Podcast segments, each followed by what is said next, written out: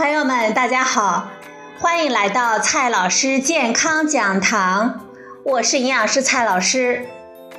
今天呢，蔡老师继续和朋友们讲营养、聊健康。今天我们聊的话题是玉米。食物多样，谷类为主，是实现合理膳食、促进健康的最基本的原则。中国居民膳食指南二零一六核心推荐的第一条就是食物多样，谷类为主。为了宣传推广食物多样、谷类为主的健康理念，帮助我们正确的选择营养优质的谷物。二零一七全民营养周的主题定义为全谷物营养家。中国营养学会组织评选出十种中国好谷物品类：全麦粉、糙米、燕麦米或者是燕麦片、小米、玉米、高粱米、青稞、荞麦、薏米、藜麦。今天呢，我们就和大家介绍玉米。玉米属禾本科玉蜀黍属玉米种，一年生谷类植物，学名叫做玉蜀黍，俗称呢棒子、玉角、苞米、苞谷。据考证，玉米的老家呢是在拉丁美洲的墨西哥和秘鲁沿安第斯山路一带。后来经过航海家开辟新大陆，玉米呢才逐渐的在世界各地扎根生长，在我国的东北、四川、河北、山东等地为主要产区。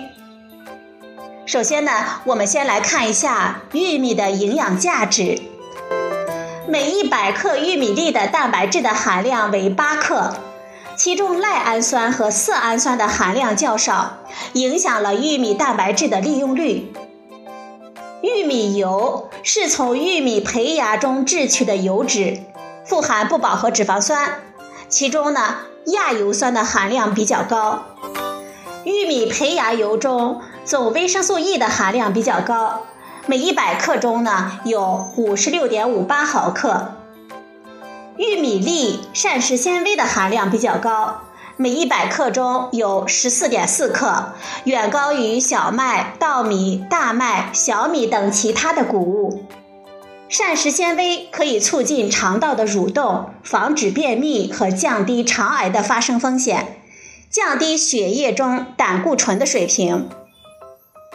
玉米中呢还含有维生素 A、硫胺素、核黄素、叶酸、烟酸等 B 族维生素，还含有钙、铁、锌、硒、镁等多种矿物质。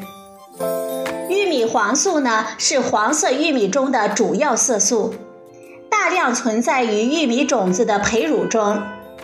玉米黄素具有抗氧化、预防老年性黄斑病变、白内障。减少心血管疾病发病率和减少癌症发生的作用。玉米中尼克酸的含量多呈结合型，很难被我们人体吸收利用，并且玉米中色氨酸偏少，这就使得色氨酸在我们人体内转化为尼克酸的途径也被阻断。所以，如果您对玉米情有独钟，单纯以玉米为主食。常常呢会因为尼克酸严重不足而患上赖皮病。市场上呢有糯玉米，还有普通玉米，有玉米面呢，还有玉米片，哪一款更适合你呢？糯玉米在可溶性糖、粗蛋白、支链淀粉等方面含量高，而且比较均衡。这也和糯玉米甜糯韧滑的特性达成了表里如一。普通玉米直链淀粉、粗纤维含量高，它的可溶性糖、粗蛋白、支链淀粉的含量比较低，所以玉米皮呢会有点硬，有嚼劲儿，没有那么甜糯，但是饱腹感更强。不同的加工方式的玉米，它的血糖生成指数是不同的。比如说，玉米面它的血糖生成指数为六十八，玉米深粥五十一点八，玉米片七十八点五，爆玉米花五十五，煮的甜玉米五十五。也就是说，加工程度低的带皮粒状玉米血糖生成指数更低。对于糖尿病人呢，我们尽量的选择加工程度低、带皮粒状的玉米，比如说玉米深粥。现在啊，玉米呢已经成为了我们餐桌上的一道亮丽的风景线。玉米呢是谷类中的社交高手，爱串门走亲戚的他呀，总是不好好的在自家的谷类一亩三分地上老老实实的待着。经常呢，就和一些蔬菜了一起出现在咱们老百姓的日常餐桌上了，一不小心呢，就占领了餐桌的半壁江山。接下来呢，我们就来看一看吧。首先呢，就是最传统的玉米窝窝头。玉米窝头、玉米饼子是许多人的回忆了。八十年代前。许多地方呢是以玉米窝头、玉米饼子为主食。当然了，现在许多人也会做玉米窝头，但是此窝头已经不是以前的窝头了。纯玉米面窝头，它的口感比较粗，而我们现在呢，可以加上面粉了、牛奶了，做出来的窝头呢，就会香甜可口了。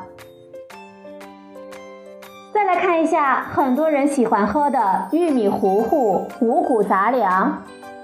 随手呢，我们可以抓上一把打碎了的玉米，加上糙米、薏米、小米、大豆、红枣等多种食材，加冷水，小火慢熬，美味飘香。